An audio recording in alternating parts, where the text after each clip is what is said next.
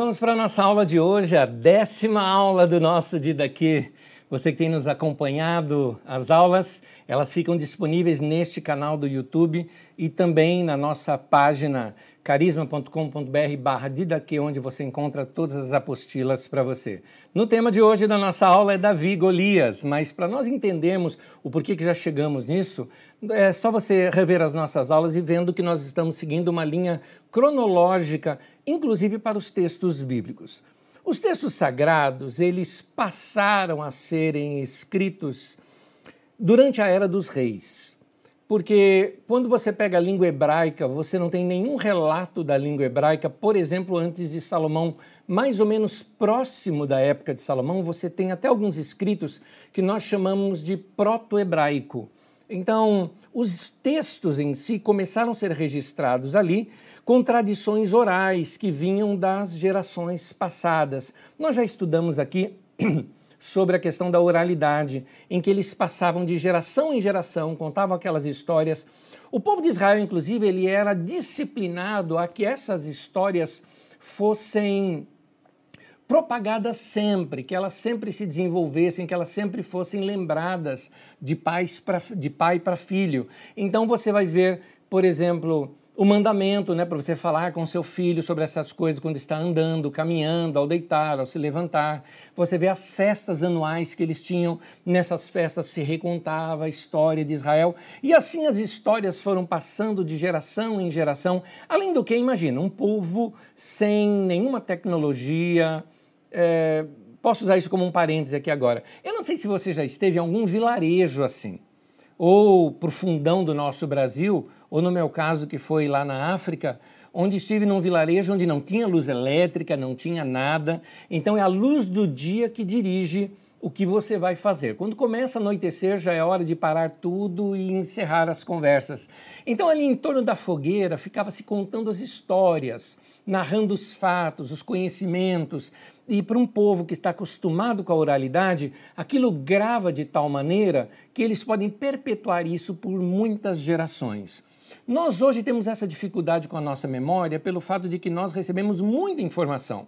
Alguém já disse que você e eu, por exemplo, com um celular nas, nas mãos, navegando na internet ou num computador na internet por uma hora, você vai obter mais informação do que na Idade Média um homem teria durante a sua vida inteira.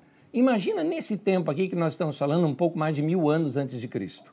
Então, uh, quando esses textos, quando essa, essas tradições orais foram chegando, porque elas eram muito valorosas para eles, eles vão registrando e os compiladores, que isso acontece já lá, muito tempo depois, durante o exílio babilônico, ou principalmente pós-exílio babilônico, ali que se fundamenta o judaísmo, eles uh, uh, os compiladores eles são muito cuidadosos em selecionar os textos e reunir os textos. Em alguns casos, eles conseguiram fazer ligações dessas histórias que chegavam para eles, colocando mais ou menos uma ordem entre ela para que ela tenha sentido. Em outras situações, dois textos chegam juntos, eles colocam os textos ali porque eles percebem tem revelação por detrás dessas histórias, tem revelação nestes textos. Nós não podemos perdê-los, ainda que a gente não saiba onde eles se encaixam.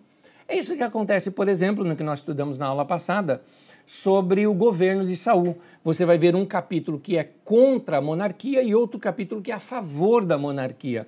Ambos chegaram para os compiladores no futuro que mantiveram os dois. A mesma coisa vai acontecer hoje na história de Davi. A história de Davi, e, e entenda, nós vamos estudar apenas o, o, o, trecho da história de Davi, da sua ascensão ao trono, porque nós ainda estamos na época do reinado do rei Saul. É nessa época histórica que nós estamos. Aliás, para nós nos situarmos historicamente, vamos ver aqui o mapinha. Esse é o nosso mapinha que eu gosto de mostrar sempre para todos vocês. Vocês veem aí a linha do tempo, essa linha preta é a linha dos hebreus, e você vai vendo o que vai acontecendo no mundo ao redor. E esse é um momento em que, ao sul, o Egito está enfraquecido, Uh, a Grécia também está em guerra entre dóricos e jônios. Uh, ao norte, a Síria eh, não tinha mais força alguma, você não tem nenhum império nesse momento. Vai surgir ainda o Império Babilônico, então dá um espaço grande para que aquelas confederações das doze tribos se organizem ali. Mas eles tiveram problemas com os povos vizinhos, é, dentre eles os povos do mar, que é o que nós vamos estudar um pouquinho hoje, que são os filisteus. Um pouquinho mais a questão histórica, nós vamos entrar muito próximo dessa data de 1010 a.C. Então nós estamos entre 1030 a 1010 a.C. É esse o período histórico que nós estamos tratando na nossa aula aqui hoje. É claro, esses números são números aproximados, por favor. Apenas pode notar que nós colocamos em dezenas, porque é em torno desses anos que nós estamos na história aqui agora. Interessante, né? Estamos estudando alguma coisa mais de mil anos antes de Cristo, por exemplo, um, uma coisa interessante, reavivar momentos desse aqui para nós. E momentos de pessoas que tiveram uma grande experiência com Deus e por causa daquela fortíssima experiência, isso foi trazido de geração em geração. Então nós estamos estudando aqui é, narrativas de três mil e poucos anos atrás. Coisa linda de se ver. Vamos ler um texto bíblico um pouco longo, é, 1 Samuel 16, de 1 a 13, onde nós vamos estudar o momento onde nós temos a unção de Davi, ou seja, Saul ainda era o governante. Saul vinha errando e cometendo diversos erros. Um deles nós citamos na aula passada, quando Saul tenta uniformizar tudo debaixo de si, onde ele assume papéis uh, em que não era dele. Como eu disse, assim como nós temos na nossa uh, estrutura, nossas instituições, nós temos o executivo, o legislativo e o judiciário, um tripé que precisa estar uh, uh, todos fortalecidos para que a gente tenha uma, uma boa governança. Da mesma forma, naquele tempo eles tinham o exército, então o capitão do exército era alguém muito importante, uh, o rei e o sacerdote. Esse tripé também era importante. E Saul, então, ele já estava assumindo a posição de capitão e de rei. Ele era rei, ele era capitão de exército, está liderando um exército. E ele agora pega a estola sacerdotal e assume uma posição que não foi lhe dada, sendo que existia sacerdote ali, que era no caso Samuel, e ele não espera Samuel e exerce também isso. Então ele essa é, esse controle de Saul, a partir daí você nota que é uma rejeição de Deus muito clara sobre Saul, e Deus tem uma hora que seja, fica claro com Samuel, porque Samuel, queira ou não, estava fazendo de tudo para manter ainda Saul em pé e ter um bom governo. E Deus então é claro com Samuel dizendo: acabou o tempo de Saul, eu vou levantar um outro no lugar dele, e esse outro eu vou te mostrar quem é, e aqui começa a história. Vamos ler. 1 Samuel 16, de 1 a 13, começa assim. O Senhor disse a Samuel: Até quando você irá se entristecer por causa de Saul? Eu o rejeitei como rei de Israel. Encha um chifre de óleo. Vá a Belém. Eu o enviarei a Jessé, e escolhi um dos seus filhos para fazê-lo rei. Samuel, porém, disse: Como poderei ir? Saul saberá disso e me matará. O Senhor disse: Leve um novilho com você e diga que foi sacrificar ao Senhor. Convide Jessé para o sacrifício, e eu lhe mostrarei o que fazer. Você irá ungir para mim aquele que eu indicar. Samuel fez o que o Senhor disse. Chegou a Belém as autoridades da cidade foram encontrar-se com ele, tremendo de medo, e perguntaram: Vens em paz? Respondeu Samuel: Sim, venho em paz. Vim sacrificar ao Senhor. Consagrem-se e venham ao sacrifício comigo. Então ele consagrou Jessé e os filhos dele e os convidou para o sacrifício. Quando chegaram, Samuel viu Eliabe e pensou: com certeza é este que o Senhor quer ungir. O Senhor, contudo, disse a Samuel: não considere a sua aparência, nem a sua altura, pois eu o rejeitei. O Senhor não vê como o homem. O homem vê a aparência, mas o Senhor vê o coração. Então Jessé chamou Abinadab e o levou a Samuel. Ele, porém, disse: O Senhor também não escolheu a este. Em seguida, Jessé levou Samá a Samuel, mas este também disse: não, Também não foi este que o Senhor escolheu. Jessé levou a Samuel sete dos seus filhos, mas Samuel disse: O Senhor não escolheu nenhum destes. Então perguntou a Jessé: Esses são todos os filhos que você tem? Jessé respondeu: Tenho ainda o caçula, mas ele está cuidando das ovelhas. Samuel disse: Traga-o aqui. Não nos assentaremos para comer enquanto ele não chegar. Jessé mandou chamá-lo e ele veio. Ele era ruivo, de belos olhos e boa aparência. Então o Senhor disse a Samuel: É este. Levante-se e unja-o. Samuel apanhou o chifre cheio de óleo e ungiu na presença de seus irmãos. E a partir daquele dia, o Espírito do Senhor apoderou-se de Davi. E Samuel voltou para Ramá. Davi era filho de Jessé e ele era o caçula. Sendo caçula, ele ocupava a função de ser o cuidador dos rebanhos do seu pai. Cuidar de rebanho, ou seja, ser pastor de ovelha, era, vamos dizer assim, um, a profissão mais baixa que você consiga imaginar. É, é um, um, bico, como nós diríamos hoje, um flanelinha ou algo parecido, não é? É uma, uma profissão sem que você tem que improvisar e, e, depender de algumas situações. Você tem que depender que o vilarejo tenha rebanhos para você ter algum ganho naquilo. Me parece que Gessé era um homem um pouco mais rico, um pouco mais abastado, porque fala aqui dos rebanhos de seu pai, não dos rebanhos do vilarejo, como era um costume nos vilarejos pequenos. Então, uh, Davi está lá cuidando dos rebanhos do seu pai e o profeta Samuel vai até Belém. Quando ele chega num vilarejo, né, na vila de Belém, que é uma cidade, mas para nós um vilarejo, ele chegando, isso era um grande evento.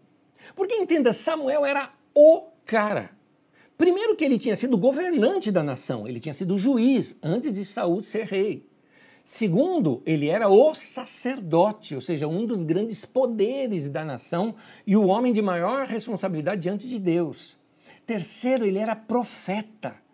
Então Samuel vem na cidade, todo mundo, meu Deus do céu, o que, que esse homem veio fazer aqui?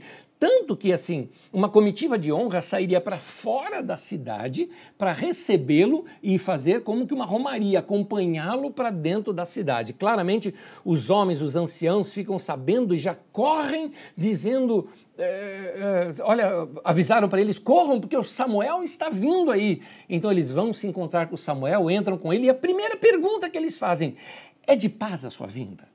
É, assim, o que, que o senhor veio fazer aqui? no nosso vilarejo. Está todo mundo com medo. Samuel diz: é de paz. Eu vim oferecer sacrifícios para o Senhor. Note, naquele tempo, você tinha vários locais de sacrifício para Deus. E não só um em Jerusalém, como acontece do reinado, principalmente de Salomão em diante, um monopólio da religião através de Jerusalém. Tem uma razão de ser isso que nós entenderemos mais adiante mas ainda carregando aquele sistema tribal em torno das famílias e dos vilarejos, uma coisa mais espalhada, um governo não muito centralizado, Samuel também mostra que o culto era assim. É, é, então, ele vai oferecer sacrifício, e como algumas partes do, daquilo que era oferecido para Deus, do, do cordeiro que era oferecido para Deus, era oferecido também ao sacerdote, e sacerdote era, era Samuel, Samuel convidaria uma família, como se fosse de honra, para participar com ele daquele momento de alimento. Seria então as ofertas de comunhão, onde você faz uma oferta para Deus, mas é você quem come. Então, lembra um pouco a nossa ceia, não é? A gente faz isso para Deus em memória de mas nós é que comemos. A igreja primitiva, por exemplo, aliás, Jesus, na época da própria ceia, você nota que é um jantar, e no meio do jantar há o pão e há o vinho. Da mesma forma, a igreja primitiva diz que eles uh, comiam na casa um dos outros, né? Eles juntavam ali as panelas, comiam juntos, para depois então participar da ceia. Então a ceia ela era menos ritualística, mas ela era mais uh, de confraternização, mais uma sensação de comunhão. Então, isso vem desse tempo, dessas ideias aqui do passado. Então, Samuel chama para essa mesa da comunhão a família do Jessé, já sabendo de que Deus tinha falado com ele. Dessa família eu vou levantar o próximo rei de Israel. Bom, lembre-se que no texto, inclusive, eu vou até localizar aqui no texto, tem um, um, um momento em que uh, Samuel é, diz assim: consagre-se e venha ao sacrifício comigo. Então ele consagrou Jessé e os filhos dele e os convidou para o sacrifício. Ou seja, tem o sacrifício e tem o jantar. Todos esses filhos de Jessé tiveram a chance de se arrumarem, não é? Vão estar diante do sacerdote, aquela coisa. Aí o sacerdote chama, que é o profeta e sacerdote Samuel, chama cada um dos filhos para vir. O Gessé já percebe que haveria uma palavra importante, já que ele tinha dito que vinha em paz. Ele ia proferir alguma profecia ali para um dos filhos dele. Cada um dos meninos vem quase que num desfile ali, e finalmente não era nenhum deles. Ele manda perguntar se tinha mais algum. Samuel, o Gessé fala do seu filho mais novo, não dá tempo do Davizinho se arrumar, não participou de nada, não sabia nada do que estava acontecendo. Chegou do meio do pasto, com cheiro de pasto, com capim na cabeça, devia estar. Tá. A expressão aqui, ruivo, é, é uma, é uma tradução questionável, porque é provável que esteja falando do, do, do, estilo do cabelo dele. É muito provável que sejam cabelos encaracolados. Essa que talvez seja a grande, a melhor tradução para esse texto. Então vem aquele cara com o cabelo todo é, bagunçado, encaracolado, cheio de, de mato e o que, que é? Pronto, e Deus fala: Este é ele, esse é o cara. É, eu gosto da tradução de Almeida, 1 Samuel 6,12, na tradução de Almeida, ela é mais clássica, diz assim: Então mandou chamá-lo e fê-lo entrar. Era ruivo, de belos olhos, boa aparência. Disse o Senhor: Levanta-te e unge-o, pois este é ele. Que coisa linda! Este é ele. Mas tem um detalhezinho nesse texto que explica o este é ele. Quando nós lemos lá atrás, no versículo 7, diz assim: O Senhor não vê como o homem. O homem vê a aparência, mas o Senhor vê o coração. É interessante notar esse detalhe porque nesse mundo plástico que nós estamos hoje, nesse mundo fake, nesse mundo onde você tem que se produzir para você poder ter sucesso numa mídia social e então obter seguidores, você vai ver aqui um homem que não estava nada produzido, um homem que não tinha altura, talvez, para isso, um, uh, alguns colocam ele como sendo até baixinho, um homem uh, que não, não tinha nenhuma, nenhum brilho. É, é, essa comparação aqui também tem a ver com Saul, porque Saul, quando narra da escolha de Saul, que foi o povo que escolheu Saul, Saul disse que ele se destacava dos outros dos ombros para cima. Ou seja, Saul era tão alto que a média do israelita era é, batia no ombro de Saul. Então era um cara alto, bonito, forte, né? O cara. Então eles falaram: esse aí tem pinta de rei. Davi não tinha nada disso. E o texto está dizendo: Deus não vê como o homem vê, o homem vê a aparência. O Senhor vê o coração. Guarda isso, meu irmão, porque isso é para você. O Senhor vê o coração. Então, na aula passada, algumas pessoas me fizeram a pergunta: como eu posso saber o meu chamado? E a minha resposta foi uma resposta até parece que vaga, mas ela não é vaga. Eu disse: você vai saber. Porque não tem a ver com uh, uh, o que alguém te disse ou a capacidade que você tem, tem a ver com algo lá no coração. É uma coisa íntima, está lá, tá lá dentro de você. Porque é lá que o Senhor fala com você, é lá que o Senhor te vê. E é isso que o texto está dizendo: o Senhor vê o coração. Muito bem. Interessante notar que quando Saul foi ungido, em 1 Samuel 10,1, fala que Samuel pegou um vaso e colocou nele azeite e ungiu o Saul. Quando Davi é ungido, no versículo 13 que nós lemos, diz assim: que ele pegou um chifre com ele com azeite, que já tinha levado inclusive com isso, e Deus é que falou para ele pegar isso, e ele unge Davi. Eu acho que aqui é muito significativa essa expressão porque mostra Saul sendo ungido com um vaso, e um vaso é algo feito pelas mãos humanas. Já o chifre vem da natureza, é das mãos de Deus. Essa clara diferença entre a unção de Saul e a unção de Davi, nós é, é, nós notamos no texto. E isso ficou registrado para nós para dirigir por todos os próximos anos a nação de Israel e chegar até nós como igreja, que a igreja hoje é o Israel de Deus. Israel de Deus não é essa nação que tem lá no Oriente Médio, tá? Israel de Deus é a igreja de Jesus. Então, a igreja, que é o Israel de Deus, precisa entender que existe liderança colocada na igreja pelas mãos humanas. Como da mesma forma existe liderança colocada na igreja pelas mãos de Deus. Essa é a diferença de uma unção com o vaso e a unção usando como base o chifre. Essa é a diferença. É uma grande lição que eu acho que fica aqui nesse texto aqui para nós. A caminhada de Davi para chegar até o palácio é interessante que dois textos aparecem nas escrituras. E eu não sei se você já fez essa leitura direto de Samuel 16, Samuel 17, 18.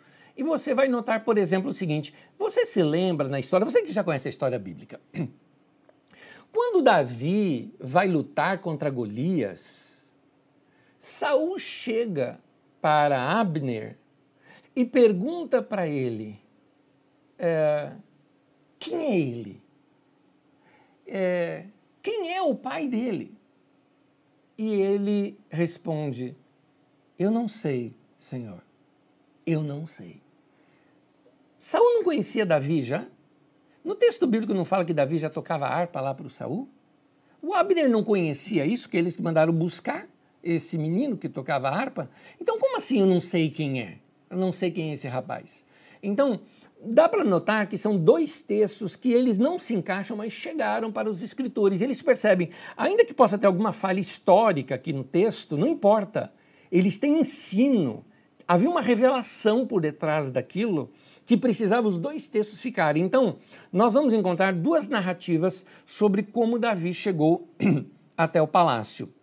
Uh, a primeira está em 1 Samuel 16, de 14 a 23. Eu não vou ler o texto por ser longo, você tem na sua apostila, depois você pode fazer a, a leitura. O que eu recomendo fazer a leitura do capítulo inteiro, 16 e 17 de Samuel.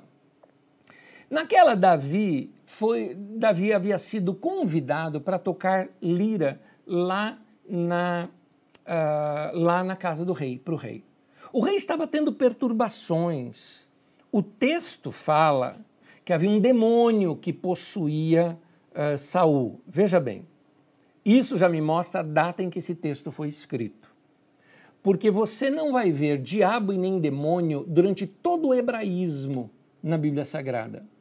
Você só vai ver as expressões diabo ou demônio em textos bíblicos que foram escritos depois da influência dos persas, depois que Babilônia é derrotada e os, e os, uh, os judeus voltam para Jerusalém. Só a partir dali dos textos bíblicos escritos a partir daquele tempo é que mostra, o que já me mostra a data desse texto. Então, quando falam que Saul estava possesso por um demônio, só essa expressão já me mostra alguma coisa. Por quê? Porque os hebreus entendiam que, seja bem ou seja mal, tudo era obra de Deus.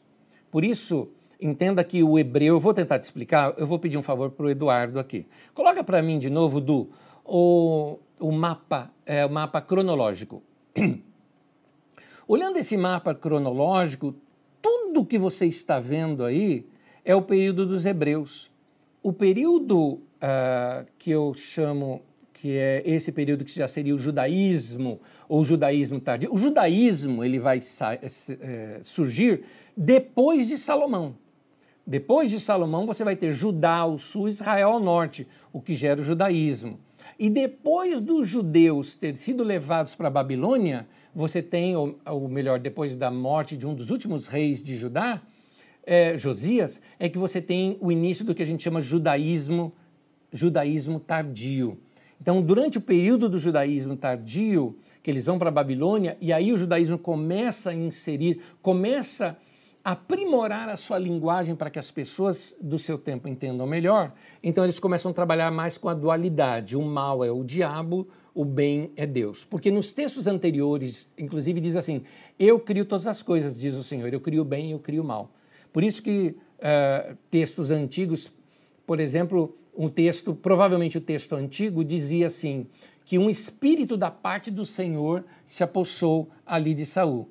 como os redatores estão já num tempo onde se usava as expressões diabo ou demônio, então fala um espírito maligno da parte do Senhor. E daí por diante vai. Nós vamos entender melhor esses detalhes sobre diabo e demônio quando nós estivermos estudando o, o judaísmo tardio debaixo do Império Persa. Ali nós vamos estudar melhor essas questões. Então, não me tragam perguntas nessa área que eu vou falar, nós ainda vamos estudar sobre isso.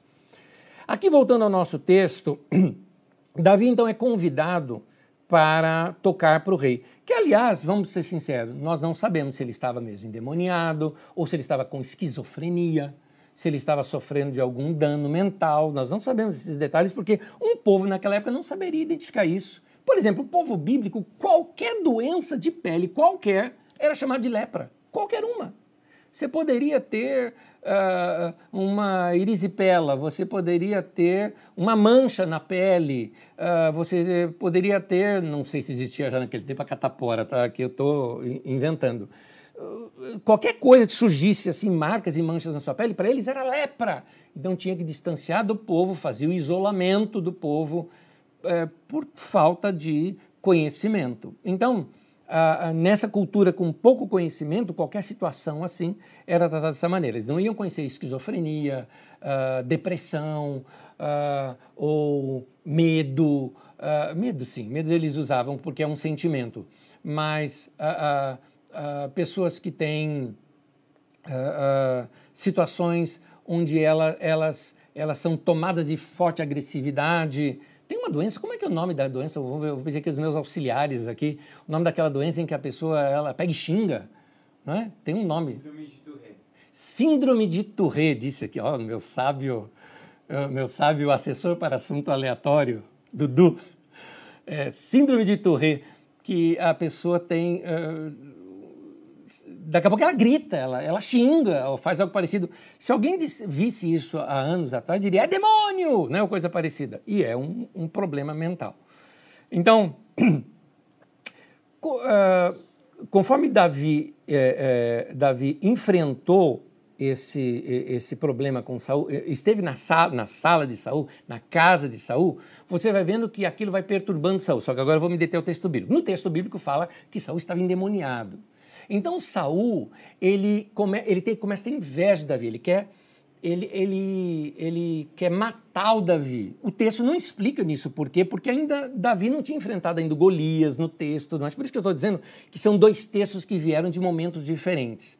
Tem um momento em que Saul pega uma flecha, tira contra Davi para cravar Davi na parede, Davi se desvia e foge. Esse é o texto que acontece em outro momento. Enfim, é importante nós vermos tudo isso e tirarmos lições daqui. Mais uma vez, eu te recomendo um livro. O livro chama-se O Perfil de Três Reis. Esse livro vai falar sobre Saul, Davi e Absalão. Vale a pena, adquira esse livro, procure na internet O Perfil de Três Reis, um livro muito fininho, muito pequeno, mas muito importante para você ler. Continuando. Uma outra narrativa de como Davi chegou no palácio é aquela que nós mais conhecemos.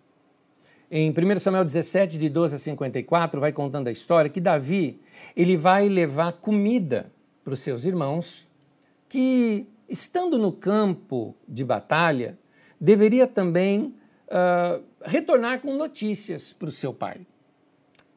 E aí, lá no campo de batalha, é que começa a história que nós vamos contar hoje a história de Davi e Golias.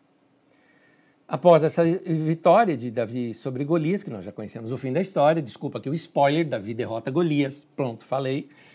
Então, após essa vitória, o Davi se torna o escudeiro do rei. E começa a acompanhar o rei na guerra contra os filisteus. E teve grande sucesso. E aí as mulheres saíram nas ruas gritando o nome de Davi, deixando Saul com ciúmes. Mas esses detalhes eu vou começar a trabalhar um pouquinho mais na próxima aula. Hoje eu preciso me deter aqui sobre essa batalha, esse entrave entre Davi e Golias.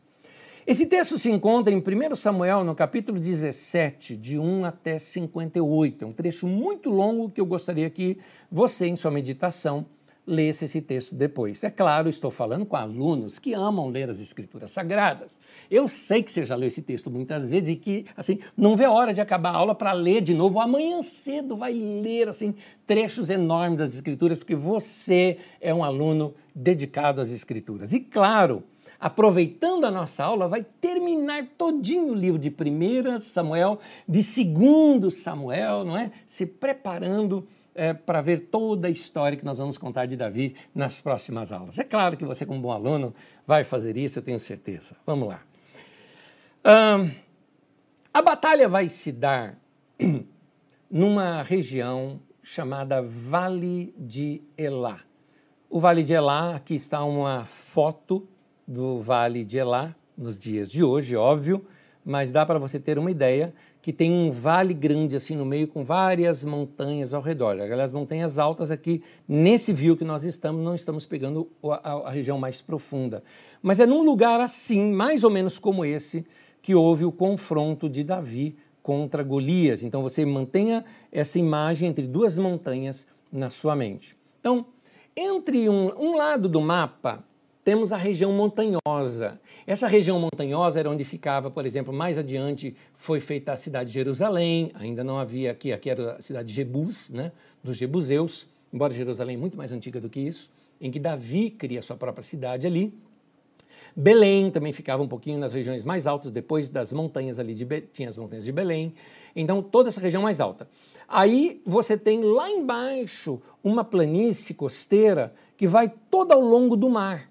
E lá embaixo, naquele lugar que seria hoje a faixa de Gaza, na faixa de Gaza, ali ficavam os filisteus. Inclusive, Gaza é o nome de uma das cidades dos filisteus. Filistia, Palestina, é a mesma coisa, são nomes que vêm mudando. Por exemplo, Palestina, esse nome vem da época do, uh, sobre o Império Romano. Essa região entre um, lá o vale, e lá em cima as montanhas, é a região chamada como Cefelá. Como você viu até ali na foto, tem muitas plantações, é uma região fértil, aliás, uma região bonita de plantio, vários riachos vindo das montanhas irrigam ali o lugar. É um lugar cheio de vales. Um deles é esse, o Vale de Elá. Elá é um nome hebraico para uma planta chamada terebinto. O terebinto é o terebinto pistacheiro, né? É aquele que de onde você extrai o pistache. É, então, Elá, você vai lembrar aqui do pistache. Se algum exército viesse lá da costa, de onde veio, né, que eram os, os filisteus, e quisesse alcançar algumas das cidades das montanhas, ele tinha que ir por esse vale. Ele servia como uma espécie de corredor para se chegar até lá. Os filisteus eles estavam com uma estratégia, eles precisavam dominar Israel, porque eles perceberam que Israel estava se organizando como nação. Israel uh, antes era um povo tribal e tudo mais, agora eles tinham um rei, já tinham um exército, já estavam se organizando. Então os filisteus falaram: vamos fazer o seguinte, vamos cortar essa nação no meio imagina um mapa aqui de Israel, vamos entrar pelo meio do mapa, vamos cortar esse mapa, ficar ali no mapa e a partir dali nós vamos separar o norte do sul, perder o contato de boa parte das tribos ali de onde eles uh, recrutavam não é? Uh, os seus soldados. Desse modo, nós vamos conseguir dominá-los. Para a gente entender um pouquinho mais, os filisteus, voltando àquele mapinha cronológico, são esses povos do mar. Eles já estavam há 200 anos nessa região aproximadamente. E uma das coisas que os filisteus tinham, eles já eram uma nação mais avançada. Por exemplo, eles já tinham uma tecnologia melhor que a tecnologia de Israel. Eles já estavam na era do ferro, enquanto Israel ainda não tinha essa tecnologia do ferro, estava na era do bronze. Portanto, muitos dos escudos de israelitas eram de madeira, talvez a ponta de flecha em bronze. Já os filisteus já tinham domínio do ferro e tinham carros também. É muito provável que talvez até cavalos tivessem, mas os israelitas também não tinham cavalos. Cavalos vêm ter em Israel depois da época de Salomão, que ele os importa do Egito. Mas, enfim, Israel era bem inferior aos filisteus nesse período da história. E os filisteus decidem, nesse momento, atacar e invadir Israel pelo meio. Vamos ver um mapa aqui agora. Esse é um mapa geográfico. Veja bem, queridos, esse mapa ele não é dessa época que eu estou falando, tanto que você está vendo o reino de Israel em cima e o reino de Judá embaixo. Isso acontece alguns anos depois, tá bom? Uns cento e poucos anos depois é que você vai ter essa divisão. Mas exatamente onde você está vendo a divisão do reino de Israel com o reino de Judá, entre essas duas cores, azul e amarelo, é onde os filisteus fizeram a penetração. Então eles fariam a penetração por ali, pelo Vale de Elá, e tentariam separar, isolar o norte do sul para conseguir aos poucos dominar melhor essa região de Israel. Então, uh, Saul era o rei naquele tempo. Fica sabendo dessa intenção dos filisteus, certamente essas nações tinham seus vigias nas pontas das nações, que está dizendo o exército filisteu está se organizando, eu acho que eles vão fazer uma guerra contra nós. Imediatamente ele recruta os homens para ir brecá-los no meio do caminho, antes que eles consigam penetrar eh, ao centro de Israel. Quando chegam então nesse vale, os filisteus então eles param em uma montanha, em um dos lados do vale, e Israel na outra montanha, do outro lado do vale. Seria uma loucura descer para ir atacar o outro primeiro, porque quem, entenda, se está um no alto de uma montanha e o outro no alto da outra montanha, e, e, havia uma distância talvez de uns 500 metros entre essas montanhas, para você ter uma ideia, você vendo o outro lá embaixo, você aqui, ao você descer a montanha para tentar com todo o seu exército atacar o outro exército, eles pegariam os flecheiros e assim, dizimariam boa parte do exército já só nas flechas, na sua distância seriam facilmente atingidos. Então, os dois exércitos estão sem ação, eles uh, acham que é muito arriscado sair de onde estavam e ficam buscando novas estratégias. Teriam uh, uh, o vale e subir o outro lado, era uma exposição muito grande, eles perderiam a guerra fazendo isso. Então, um fica esperando pelo outro. Decidem então fazer uma coisa que era muito comum naquela época. Isso aqui não é invenção desse momento bíblico. Os povos antigos faziam isso, o chamado combate único. Então, nesse caso, pegaria o melhor desse exército com o melhor do outro exército, e aí briga de rinha, né? Um vai morrer. Todo mundo vai ficar assistindo e torcendo, e o que morreu, perdeu. E o que perdeu, os outros se rendem. Assim, nós não morremos, todo mundo, e a gente resolve esse impasse. Por um lado, nós temos Golias, o filisteu. Segundo o texto, Golias tinha seis côvados e um palmo. O que é seis côvados? Um côvado é uma medida entre o seu cotovelo até uh, o seu dedo maior, a ponta do seu dedo maior. Então você pega aqui seis côvados desses e mais um palmo, você tem em torno de 2,90 metros ou 2,80 metros ou algo assim, uma coisa enorme para aquele tempo. Você fala, mas como pode ter um gigante naquele tempo? Nós vamos explicar isso já já. Esse homem, agora imagina, esse homem gigante, como era, uh, coberto da cabeça aos pés com uma armadura de bronze, ele tem uma espada e um dardo, e a ponta da lança dele é de ferro. Tudo muito grande, proporcional ao seu tamanho.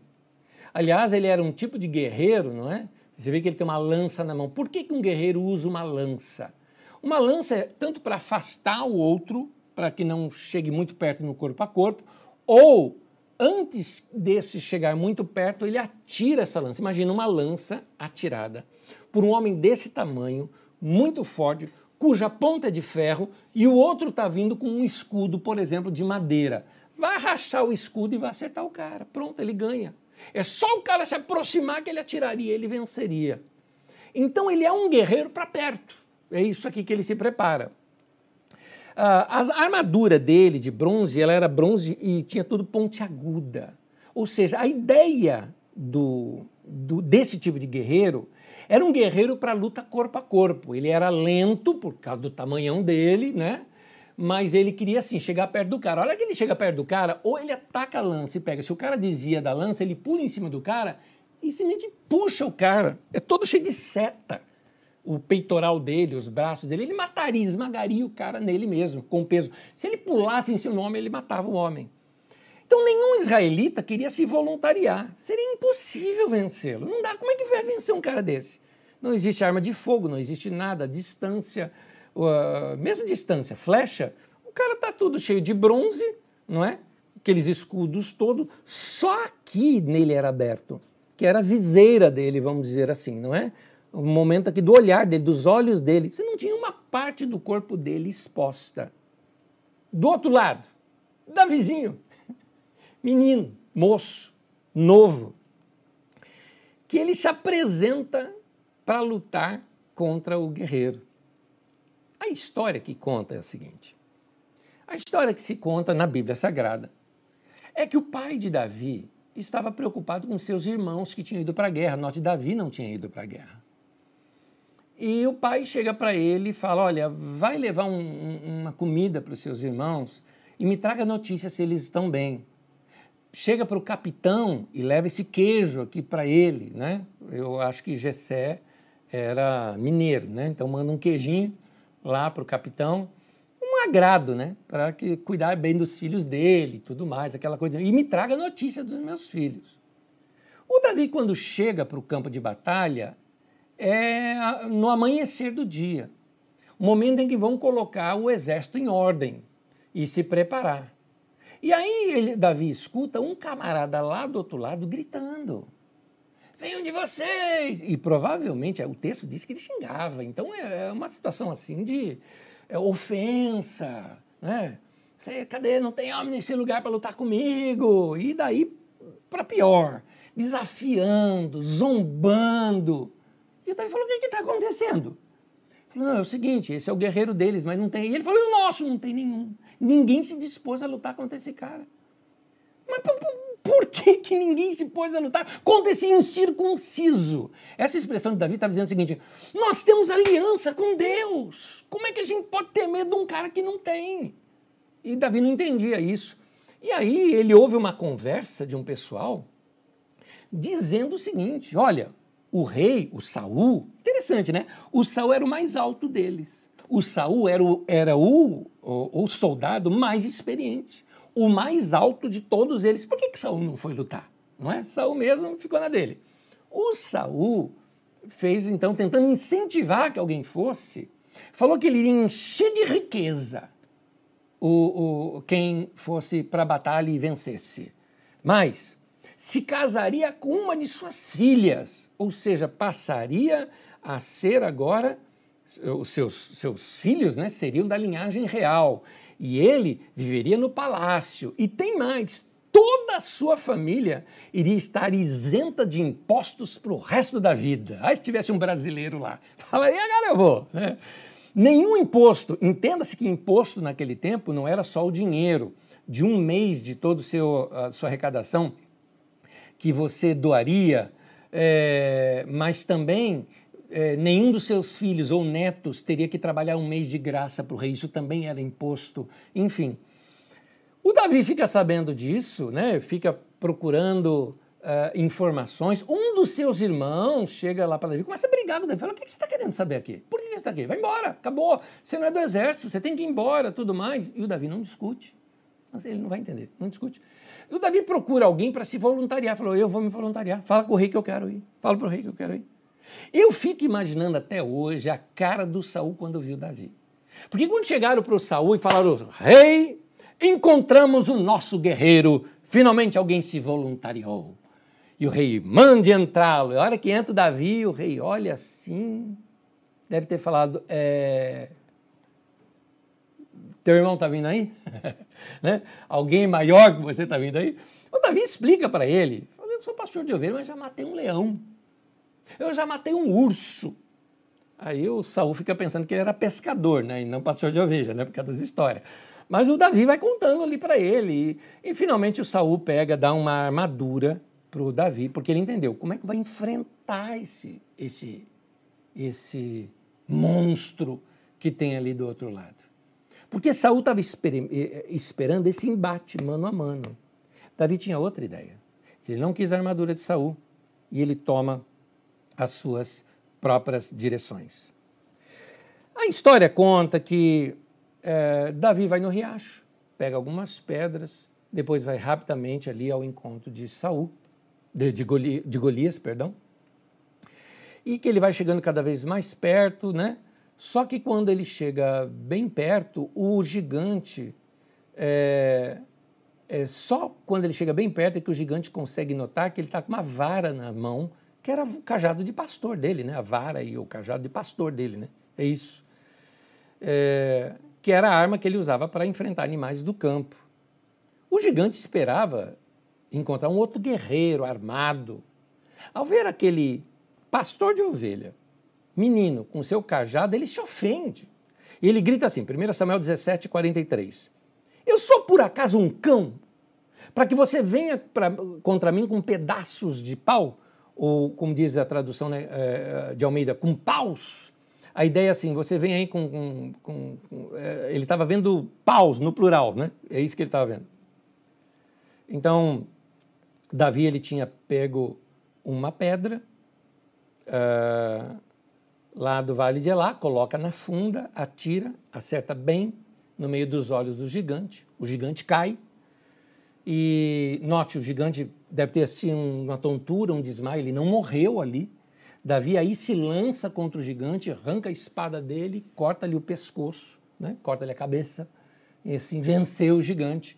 Os filisteus, os, os hebreus, no caso, começam a dar o grito de vitória, de guerra. Os filisteus batem em retirada e começam a correr, a sair. Enfim, esse momento é o momento da vitória e a partir dali é, é, Israel começa a dominar a Filistia. Há uma outra guerra depois de Saul com os filisteus, mas a partir daí Israel começa a vencer os filisteus e domina completamente os filisteus já no período do governo de Davi. É importante nós entendermos aqui algumas questões dessa, dessa história, porque quem ouve uma historinha como essa parece historinha de criança. Ah, pegou um estilingue, atirou e matou o gigante. Parece historinha de criança, mas não é bem assim não. Nas guerras antigas, os guerreiros eles eram divididos em três tipos. Você tinha a cavalaria, que não tinha cavalaria naquele tempo ainda em Israel, como eu já disse aqui. Cavalaria só vai ter em Israel do período de, de é, Salomão em diante. A infantaria, que era o que eles conheciam. O que é infantaria? Aqueles soldados com luta corpo a corpo, com espada, com lança, igual você vê em filme, aquele bando de soldado de um canto, bando de soldado de outro, ah, todo mundo gritando, ah, sair né, apavorado para cima um do outro, né? Esparta! Tal, e sai gritando e tal, tal, tal, e vão para a guerra. É isso que era a infantaria naquele tempo. E tinha a artilharia. A artilharia são os arqueiros e os fundeiros.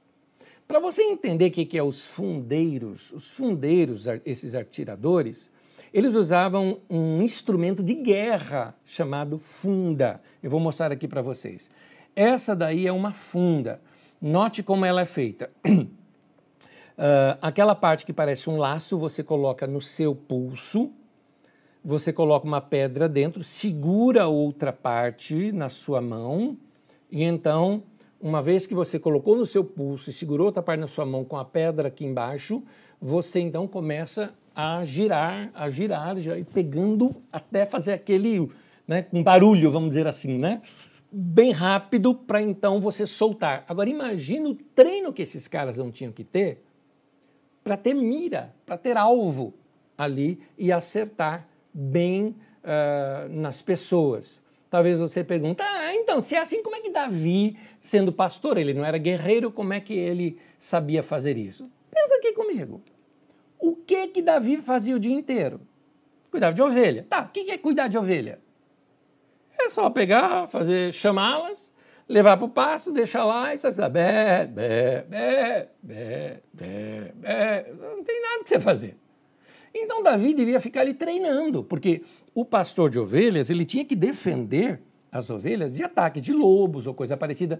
Então uma pedra tirada muito longe era uma coisa muito importante. Então mais rápido, melhor do que, ou mais força do que atirar uma, uma pedra com as mãos, era usar a funda. Assim ele conseguia, ao longe do rebanho, proteger o rebanho sem atingir uma ovelha.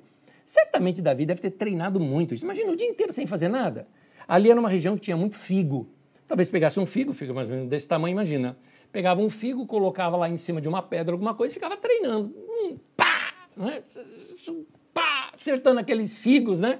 Imagina, se lá de longe ele acertava um figo, a olhar aquele gigantão, aquele cabeção na sua frente, eu falei, isso é fácil, isso aí não é difícil não. Então, é, é, essas fundas eram muito usadas. Para você ter uma ideia, se você estuda história romana, você vai ver numa época, se eu não me engano, é cento e pouco, logo depois do ano 100, você tem um imperador chamado Trajano. Por ali, tá? Em torno de 100, cento e pouco, você tem Trajano. E esse imperador Trajano, que foi alguém que ampliou muito o Império Romano, existem desenhos em colunas de Trajano, hoje, existe ainda até hoje em Roma esses desenhos, desenhos é, de, de, de, arte colocada em, em, em colunas de palácio, onde mostra o exército de Trajano composto de fundeiros. Então, você nota que o próprio Império Romano, com todo aquele exército, boa parte do exército era feito de fundeiros. Ao girar uma funda com habilidade, é, geralmente era com bastante habilidade que as pessoas faziam isso, o arremesso poderia atingir, alguém já mediu isso, algo em torno de 35 quilômetros por segundo. Imagina a velocidade disso e a, a força que isso chegaria num lugar. Para você ter uma ideia da força que isso chegaria, eu já te explico melhor. Além disso ser muito forte, você lembra que Davi é, pegou as chamadas pedras do vale? Deixa eu mostrar aqui de novo aqui o vale de Elá para você, mas agora mostrando as pedras do vale. Então, é, aqui era o lugar onde, por exemplo, no alto de uma montanha ficava um exército, no alto de outra montanha o outro exército. Você nota esse, eu não sei, aqui não sou ge, uh, geólogo, talvez um calcário ou algo parecido, mas as pedras do vale, elas são de sulfato de bário, ou seja, barita. Para quem conhece essas pedras, ela tem uma densidade maior do que uma pedra comum, é quase igual a um chumbo. Então, Se nós fizermos um cálculo balístico, por exemplo, a força para poder parar o arremesso desses daqui, você teria que ter algo é, semelhante a uma defesa de calibre 45, por exemplo, de um revólver hoje. Imagina. Imagina um escudo que defenderia um tiro de calibre 45. Da mesma forma seria o que você teria para defender um, um, um tiro, vamos dizer assim, de funda com barita rodada daquela maneira, atacada, de, eh, atacada numa distância, claro, uma distância curta.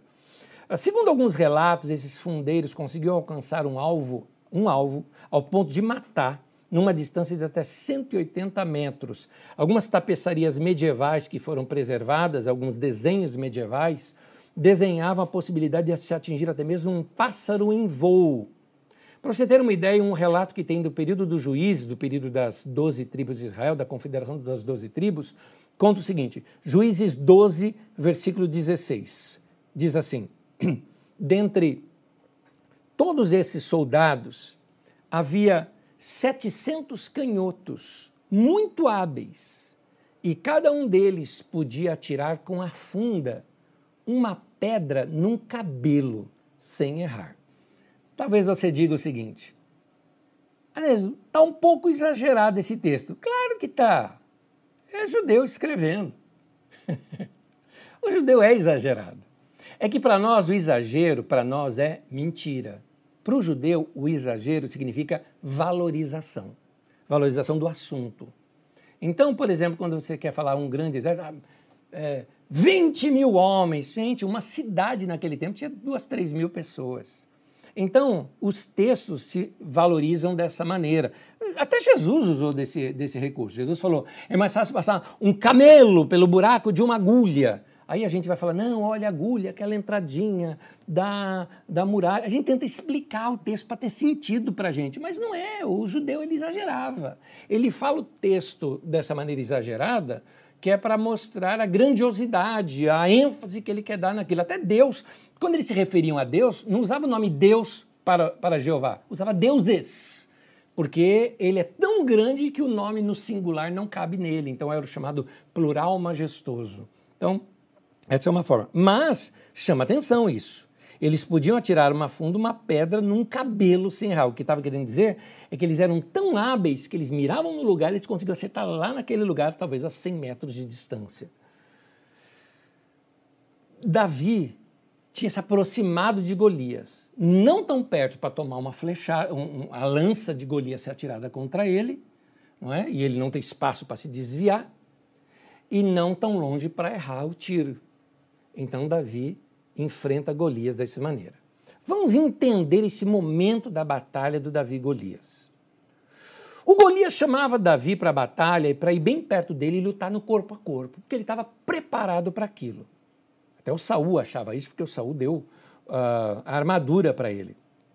Mas o Davi ele tinha em mente enfrentar Golias não no corpo a corpo, ele tinha ideia de outra, outra ideia. Como ele era pastor e não guerreiro, e ele usava sua funda né, para atacar leões ou espantar leões ou lobos à distância, ele era experiente em usar aquela funda. Então não seria difícil para o Davi ir, ir contra um Golias grandalhão, desajeitado, imagina, com aquela armadura toda, 7 quilos pesava a, a lança, eu acho que a lança pesava 7 quilos e não a armadura. Imagina, todo pesado, lento, carregando uma armadura e armas todas ali pesadas, não é? O gigante estava todo preparado para esse combate corpo a corpo. É, mas o Davi entendeu, ele é lento. E vai ser um alvo fácil para mim, porque ele não vai conseguir fugir muito de mim. Eu, quando ele menos esperar, eu já rodei, já tirei nele. O Davi, então, queridos, é importante você saber disso. O Davi aqui não foi sorte. Ele não é um azarão da história. A vitória de Davi, olhando agora, já não é mais tão improvável. Os outros é que não sabiam disso. E o Golias não era tudo o que ele parecia ser. Ele era bom para aquilo, para o corpo a corpo. Se fosse num ringue, vamos dizer assim, né? num lugar fechado, Golias seria imbatível. imbatível. Mas à distância, quem era mais rápido era melhor. Quando Golias vai para o campo de batalha, você notou que ele vai guiado por um assistente? Por que, que ele estava sendo conduzido pela mão, talvez por um rapaz mais jovem? Diz que ele se movia lentamente, então é, Note que Golias ele demorou para reagir com relação à, aproximação de Davi. Davi claramente transparecia não está indo para um combate. Nem espada estava levando. Então por que, que o Golias não reage a isso? É como se ele tivesse alheio o que está acontecendo. É como se o Golias não estivesse vendo o que está acontecendo. Ele só está lá, ei, cadê? Cadê o, cadê o homem que vai me enfrentar? E o, o Davizinho já está vindo contra ele. 1 Samuel 17, 43, disse Davi, eh, ele disse para o Davi: Por acaso eu sou um cão para você vir, vem comigo contra mim com pedaços de pau? Texto que nós já lemos aqui. Nota que no plural, pedaços de pau, ou como diz a versão de Almeida, paus, né? Já que, mas o texto fala que Davi só carregava um cajado. A visão desse cara estava turva? O que que era? Golias sofria de algo chamado gigantismo, ou como nós conhecemos essa doença hoje, chama-se de acromegalia. A acromegalia é causada por um tumor benigno na hipófise, a glândula pituitária, que causa uma produção excessiva de hormônio do crescimento humano. A pessoa mais alta registrada até hoje foi Robert Wadlow, que é esse que você está vendo aí na foto. O pai dele é o pequenininho do lado dele. Esse aí, grandalhão, é o Robert Wadlow, que teve 2,70 metros. E Ele, essa era a altura de Robert Wadlow.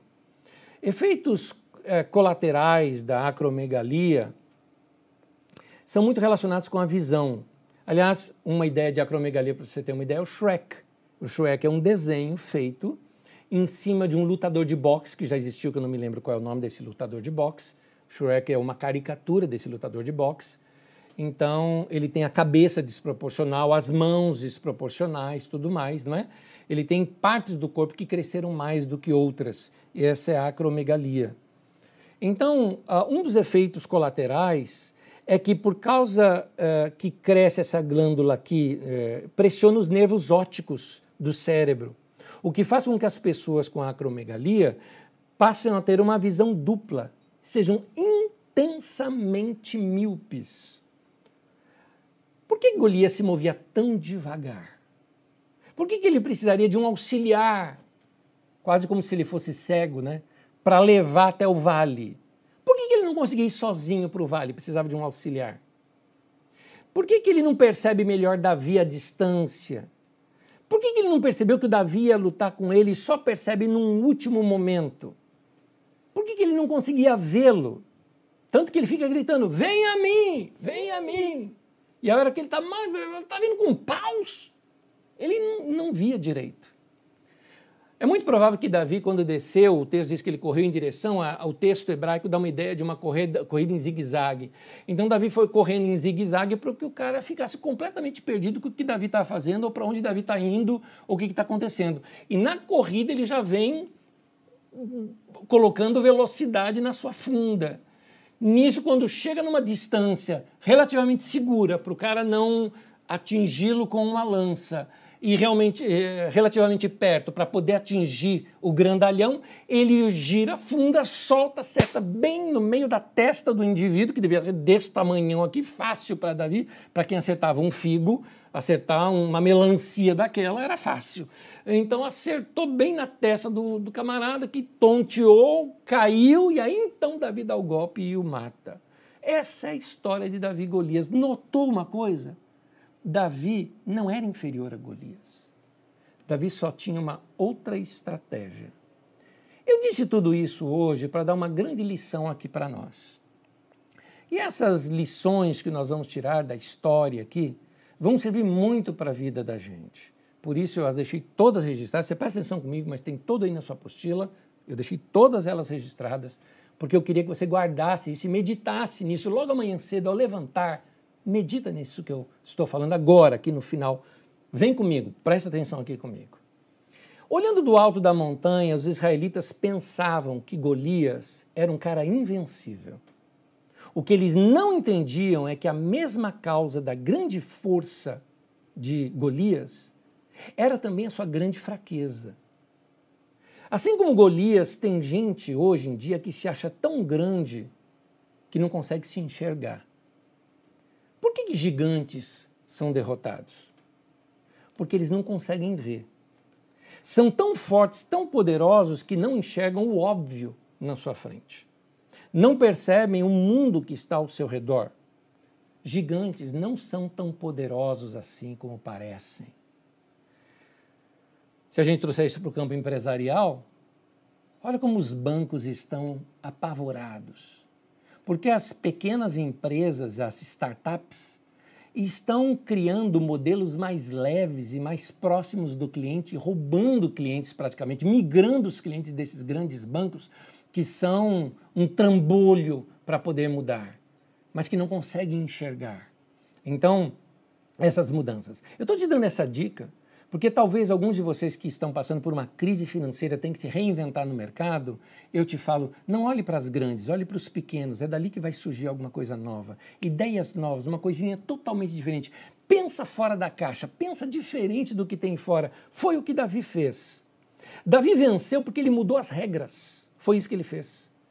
Ele não tinha sua mente condicionada como os outros israelitas e pegou então Golias de surpresa. Os soldados é, olhavam o gigante. Davi olhava para Deus. Os soldados ficaram lá ouvindo Golias zombar deles o tempo todo. E isso foi condicionando a mente deles a acreditar que seria impossível vencê-lo.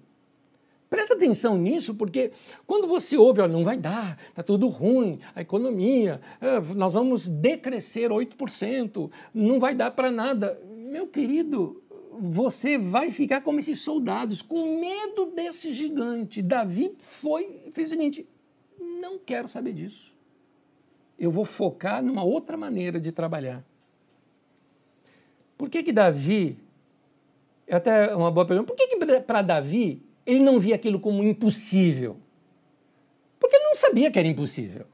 As pessoas falam, é impossível vencer o Golias. Não, eu eu, eu, eu da fundo acertei um leão, eu acertei um urso. deve ter acertado na cabeça do leão, o leão foi lá e matou. O urso deve ter sido assim também. Você não acha que foi no mano a mano que Davi venceu o leão ou no mano a mano que ele venceu o urso? Tem muita gente que pensa isso na história, né? É não dá, Davizinho não tinha essa força toda. É, não é Sansão, não é? É Davi que nós estamos falando. Então, é na funda mesmo. Ele falou, acerta a testa desse cara do mesmo jeito. Uma batalha ela pode ser perdida dias antes de ser disputada. Quando admitimos a derrota, por acharmos que o inimigo que temos que enfrentar é tão grande, muito maior do que nós. Então a gente já aceitou a derrota. Meu irmão, uma pergunta para você: o que é que tem tentado condicionar a sua mente? O que o seu gigante anda gritando para você? Lembre-se que nós estamos falando de algo que é fruto de um homem que tem uma relação profunda com Deus. Essa mensagem aqui não é uma mensagem positivista, porque positivismo não ajuda em nada. Ajuda só você ficar é, melhor no seu humor. Mas positivismo não vence guerra. O que fez esse homem vencer é porque ele tinha sintonia com Deus e, e ele sabia que Deus estava guiando ele. Como é que ele sabia? Paz. Como é que eu posso ter paz? Se conecta com Deus. Era o que Davi fazia. Por isso é importante você se conectar com Deus. De manhã, logo cedo, se conecta. Levantou, vai para o banho, ali mesmo, se conecta com Deus. Põe os teus pensamentos em Deus. Salmo 88, versículo 13, para nós encerrarmos, diz assim: Já de manhã a minha oração chega à tua presença. Ou uma outra tradução diz: todas as manhãs eu oro a ti. Então, meu irmão, se prepare para o seu dia. Você nunca sabe quando aparecerá um gigante na sua frente. Davi não tinha ido lá para derrotar o Golias. Davi nem sequer sabia que existia esse tal de Golias. Ele foi levar lanche para o seu irmão. Davi foi o iFood lá dos seus irmãos. Ele era o motoboy e foi um garoto de recado. E quando chegou lá, a grande surpresa. Foi a chance de ir para a casa do rei. Foi a chance da sua vida. Foi a chance que mudou a história dele, da sua família e a história de Israel. E um detalhe: nós estamos diante do melhor rei que Israel já teve, que serviu de referência para medir qualquer outro rei. Se ele andava segundo Deus ou não, é se ele era parecido ou não com Davi.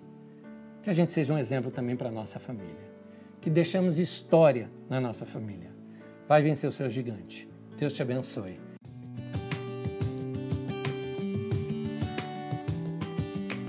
E vamos às perguntas que chegaram aqui. Vou te pedindo para você colocar as perguntas mais cedo, que estão chegando todas de, uma, de última hora aqui com a gente. Vamos lá. Cleiton Nunes pergunta, né? Os filisteus eram povos da Grécia Antiga? Como eles se comunicavam com o povo israelita? Vamos lá. Primeiro, eh, você deve se lembrar que quando numa das aulas eu coloquei esse exato detalhe dos filisteus serem aqueles povos do mar, e hoje na aula de hoje, na aula de hoje você viu que eles já estavam há 200 anos que eles já estavam nesse tempo aqui que nós estamos encontrando, eles já estavam há 200 anos estabelecidos naquele lugar, ou 250 anos, ou talvez até mais, 300 anos talvez. A gente não sabe ali, os números são aproximados uh, já estabelecidos ali em Canaã, os filisteus, eles eram, vamos colocar assim, inicialmente lá, os fundadores deles eram povos bárbaros uh, marítimos, seriam isso, tá? Igual a ideia que a gente tem de viking, né? Aquele povo bruto e tal. Esse povo não leva muito a sua cultura. Tanto que ao chegar em Canaã, eles assumem a cultura cananita. Os filisteus, quem era o deus dos filisteus? Dagon. Dagon não era um deus grego. Dagon era um deus do norte de Canaã, para você ter uma ideia. Então, dá para você ter uma ideia uh, uh, de que os filisteus assumiram toda a, a cultura cananita. Então, é, é, certamente eles falavam aquela, aquela, o que a gente chama do proto-hebraico ou proto-aramaico, né? que é o que a gente tem ali, que é essa língua cananita, a língua semita. Eles assumiram isso, a cultura, a língua, os deuses, tudo isso eles assumiram por isso que é mais provável que a comunicação tenha se dado dessa maneira. Uma outra pergunta que chega, Davi foi ungido três vezes, por que, que isso foi necessário? Cleiton, eu vou explicar isso na próxima aula. Então eu vou deixar essa resposta para depois, que eu acho que eu já respondo ela na próxima aula.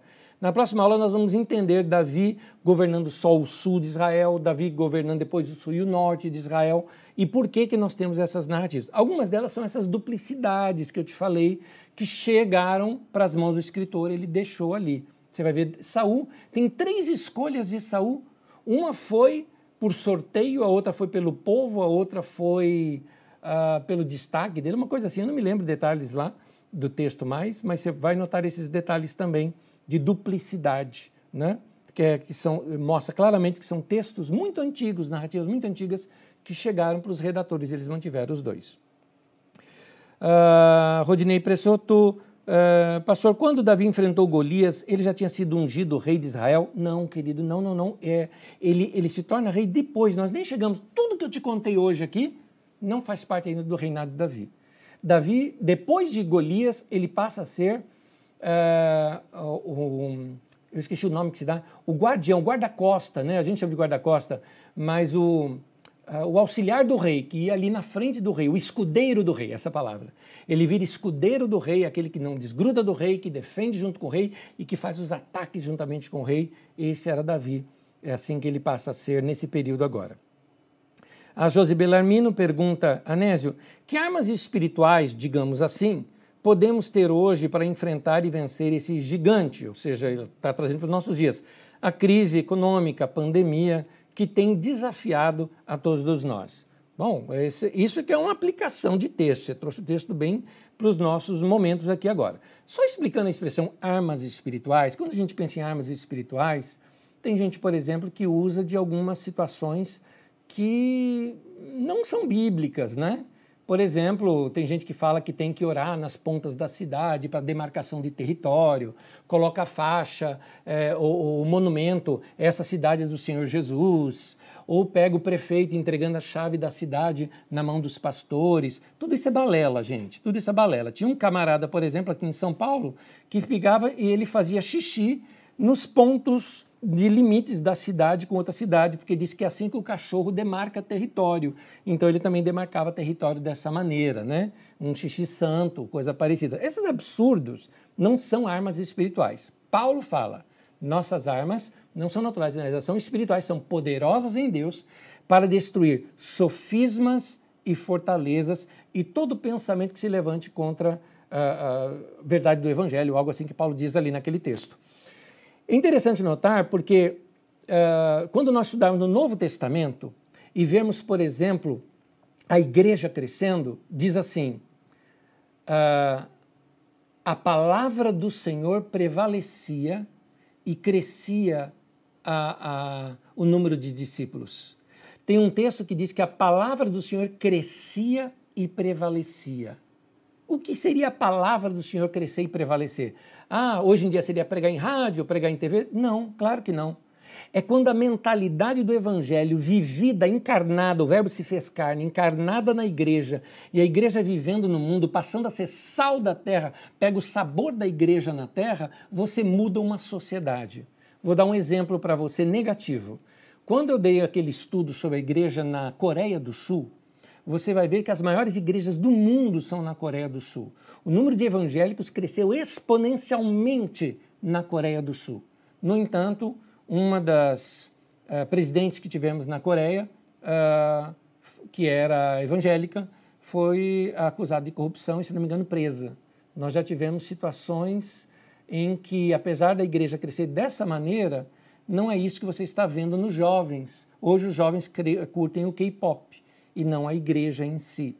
A palavra de Deus não prevaleceu mudando a mentalidade de uma nação.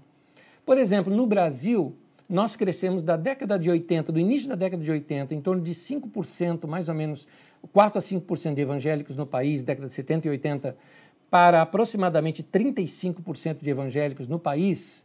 E eu te pergunto o seguinte: vamos pegar algumas cidades é, próximas a Goiânia, por exemplo, ou Goiânia, como por exemplo, que dizem ter algo acima de 50% de evangélicos. E eu te pergunto, a corrupção no nosso país diminuiu 50%? O índice de uh, de abandono das drogas chegou a, a mais de 50%, teve melhoras no país de mais de 50%, na verdade eu estou vendo até piora. Então, isso significa que a igreja não está prevalecendo, não está usando as armas espirituais. As armas espirituais é a verdade da palavra de Deus. É isso, que a gente precisa ter. Parar com essas revelações todas de profetiza, de tanta coisa por aí. Aliás, cabe aqui um parêntese que eu gostei muito. Um irmão muito querido no Twitter postou o seguinte: é um pastor, e postou o seguinte: ele falou, uma irmã me perguntou, pastor, na sua igreja tem revelação? Ele disse, sim, irmã, tem. E ela falou, e quem revela? Ele falou, bom, eu e o Almeida. Almeida é o nome de um dos tradutores da Bíblia. Né?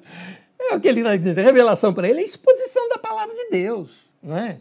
Então, as nossas armas espirituais são essas verdades da palavra de Deus serem, eh, eh, serem, serem uh, uh, mudar, mudar nossa mente, mudar nossa mentalidade. Essas são as nossas armas espirituais. Vamos praticar a palavra de Deus. Pega os textos de provérbios que falam sobre economia e põe em prática na vida. Economiza, guarda, não gasta tudo quanto tem, diminui, poupa, uh, semeia no pobre, no necessitado, uh, siga instruções e tantos outros detalhes que a Bíblia nos ensina. A igreja precisa mudar de mentalidade. É isso. Vamos lá. Priscila Machado da Inês diz assim: Após a derrota de Golias e dos filisteus, Israel tomou conta da terra deles? Ou seja, todos foram inseridos em Israel ou continuaram sendo filisteus?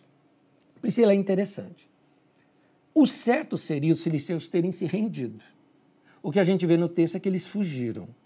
Uma guerra contra os filisteus vem depois que Saul vence os filisteus, mas foi uma guerra de batalha é, ou seja, até Davi, falar que Saul matou milhares, Davi dez milhares, acontece exatamente uma vitória sobre os filisteus. Mas uh, os filisteus passam a ser dominados por Israel debaixo do império de Davi. Sobre isso eu vou falar na próxima aula, então guarda até lá, porque aí você vai ver como é que era a administração de Davi. E na administração de Davi existiam lugares em que ele vencia e colocava um rei seu lá, um indicado seu lá, e governava aquele lugar e assambarcava aquele lugar para Israel. Outros não, tinham um governo próprio, mas esses governos pagavam tributos para Israel. Então nós vamos ver isso na próxima aula, tá bom? Deixe-me ver mais perguntas aqui, só mais um minutinho. Uh, o Sócrates Santana, Sócrates, um abração para você, querido. Quem diria eu falando para Sócrates? Quando eu falar de Grécia Antiga, você, por favor, tá? Me faça mais comentários. Sócrates é um querido lá da Bahia. Um beijo para os meus irmãos baianos. Sócrates diz assim: Na minha Bíblia não vi distinção entre chifre e vasos nas passagens mencionadas, 1 Samuel 10, 1 e 1 Samuel 16, 13, João Ferreira de Almeida. A distinção não estaria na origem da tribo de Saul e Davi? Não, querido, existe no texto original. Eu estou aqui com a minha Bíblia aberta, agora eu não sei qual você está usando, porque é atualizada, a, Bíblia, a revista é atualizada, tem a corrigida, atualizada, revisada, tudo de Almeida, né? A Fiel e algumas outras. Na atualizada tem essa diferença. E não só essa diferença está na atualizada, como no texto original. Na minha Bíblia aqui, se eu clico na palavra, eu tenho aquele chamado dicionário Strongs. E no dicionário Strongs aparece o seguinte: em Samuel 10:1 tem aqui vaso e diz aqui um frasco, âncora, é a palavra pak. Né? Ele dá até uma busca que você pode fazer na Bíblia, onde aparece esse texto no hebraico. E no 16.1 enche um chifre, e aqui está a palavra querem, que significa chifre, referindo-se à força e tudo mais, mas está aqui, e também é o que é usado para chifre de trombeta, também é usado esse querem aqui, ok? Então, de fato, no texto original tem sim essa diferença. Uh, continuando aqui, deixa eu ver as outras perguntas. Uh, Cleiton Nunes pergunta, Nésio, quando alguém era ungido para ser rei, como ele entendia que precisava esperar, sem causar uma rebelião, por exemplo? Pois Davi não foi rei de um dia para o outro. Perfeita sua pergunta, só que eu vou responder na aula que vem. Eu vou responder sobre o reinado de Davi e eu vou começar, na verdade, tocando essa questão, porque é interessante, Davi, ele foi ungido rei e voltou a fazer, a cuidar de orelha. Foi isso que ele foi fazer. Ele foi fazer. Ele esperou o tempo de Deus na vida dele. Eu te dou uma dica que vai te ajudar muito. Leia o livro O Perfil de Três Reis. Vale a pena. Vai não só responder, como vai ampliar isso aqui para você, tá bom? Davi, embora estava ungido, não estava ainda preparado para o reinado. E Deus precisava tratar no Davi. É isso. O livro ensina coisas preciosíssimas. Tenho certeza que é, você vai gostar de ler. Uh, Rodney me pergunta, pastor, quando Davi enfrentou Golias, ele já tinha sido ungido rei de Israel? Não. Acho que já respondi essa, perdão. Perdão, querido. Eu já respondi essa daqui. Deixa me ver uma outra aqui. Uh, Mônica Nicolau de Lunas pergunta assim: Então, quando os outros viam que seria impossível enfrentar o gigante, Davi utilizou o planejamento estratégico para vencer essa batalha. Grande ensinamento. Muito boa, Mônica, embora anacrônico, né? Mas muito bom. Você fez uma transposição aqui para os nossos dias. De fato, foi uma coisa, Mônica, que ele fez foi ele analisar uma possibilidade que ninguém tinha analisado. Ninguém tinha pensado naquela maneira. Então, é isso que você tem que fazer na área de vendas, é isso que você tem que se reinventar. Entende? A reinvenção tem a ver com, com sair do paradigma. O que é paradigma? Paradigma é um trilho de trem cujo teu pensamento cai nele e não consegue sair daquilo. Então você precisa sair de um paradigma para pensar de uma maneira diferente. Uh, Deixe-me ver mais recados aqui. Sebastião Peixoto diz aqui: Anésio, o gigante que eu enfrento está dentro de mim mesmo. E eu estou tratando de treinar minha funda para vencê-lo. Amém, Sebastião. Porque ainda tenho medo de não conseguir, se eu creio na obra de Deus em mim. Sebastião, dá um tempo para você. Não se cobra tanto, não, querido. Aliás, diz a Bíblia, não é por força nem por violência, mas é pelo meu espírito, diz o Senhor. Fique em paz, você está fazendo exatamente a coisa certa, crescendo, se edificando. A palavra de Deus vai renovar a tua mente, vai crescer e prevalecer na tua vida. Dá um tempo para você mesmo, aos poucos, com certeza, a gente vence. Deus te abençoe. Uh, Sócrates pergunta outra pergunta, diz respeito ao uso do termo ruivo, mencionado muitas vezes na Bíblia para diferenciar Caim e Abel, Isaú e Jacó, Saul e Davi. Será que é apenas uma tradução de cabelos encaracolados? Olha, eu, esse aqui eu vou checar melhor, porque eu estou achando que são casos diferentes, tá bom? Eu vou checar, porque aí você está me pedindo uma pesquisa bíblica que eu não sei de cor. Eu, tenho aqui como pesquisar, mas não vou parar a aula toda agora. Eu tento responder isso no chat daqui a pouquinho, porque eu vou ter que checar esses três textos e procurar o texto original para te responder, tá bom? Então no chat eu te respondo mais tarde isso. Sócrates, você fica até mais tarde aí na sala de aula que a gente responde. Uh, Deixe-me ver mais algumas perguntas e já já estamos encerrando. Uh, esse eu já vi. Eu acho que eu terminei as perguntas. Está aqui, terminei as perguntas. Um beijo para todos vocês. Deus abençoe a cada um de vocês e guarde isso estude a Bíblia. Não leia somente, estude. Leia em várias versões, é importante. Compare textos, faça estudos. Alguém me perguntou na aula passada uma Bíblia de estudos, a Bíblia de Jerusalém é muito boa para isso. As notas de rodapé são mais de estudos do que essas outras que são mais de pensamentos né, positivos sobre a Bíblia. Essa outra ela vai mais nos textos originais, é muito boa, chamada Bíblia de Jerusalém. Uh, vale a pena para estudar mas eu recomendo você ir pelo texto bíblico mesmo. Estude o texto, leia o texto e releia o texto, veja detalhes, procure na internet. Tudo isso faz parte da nossa sede por Deus para crescermos no nosso conhecimento. Que Deus abençoe a cada um de vocês. Domingo, 10 da manhã, estamos juntos para a ceia do Senhor. Venha participar da ceia com a gente também, domingo, 10 horas, no nosso culto. Deus te abençoe até o próximo dia daqui, terça-feira, 20 horas, aqui nesse canal.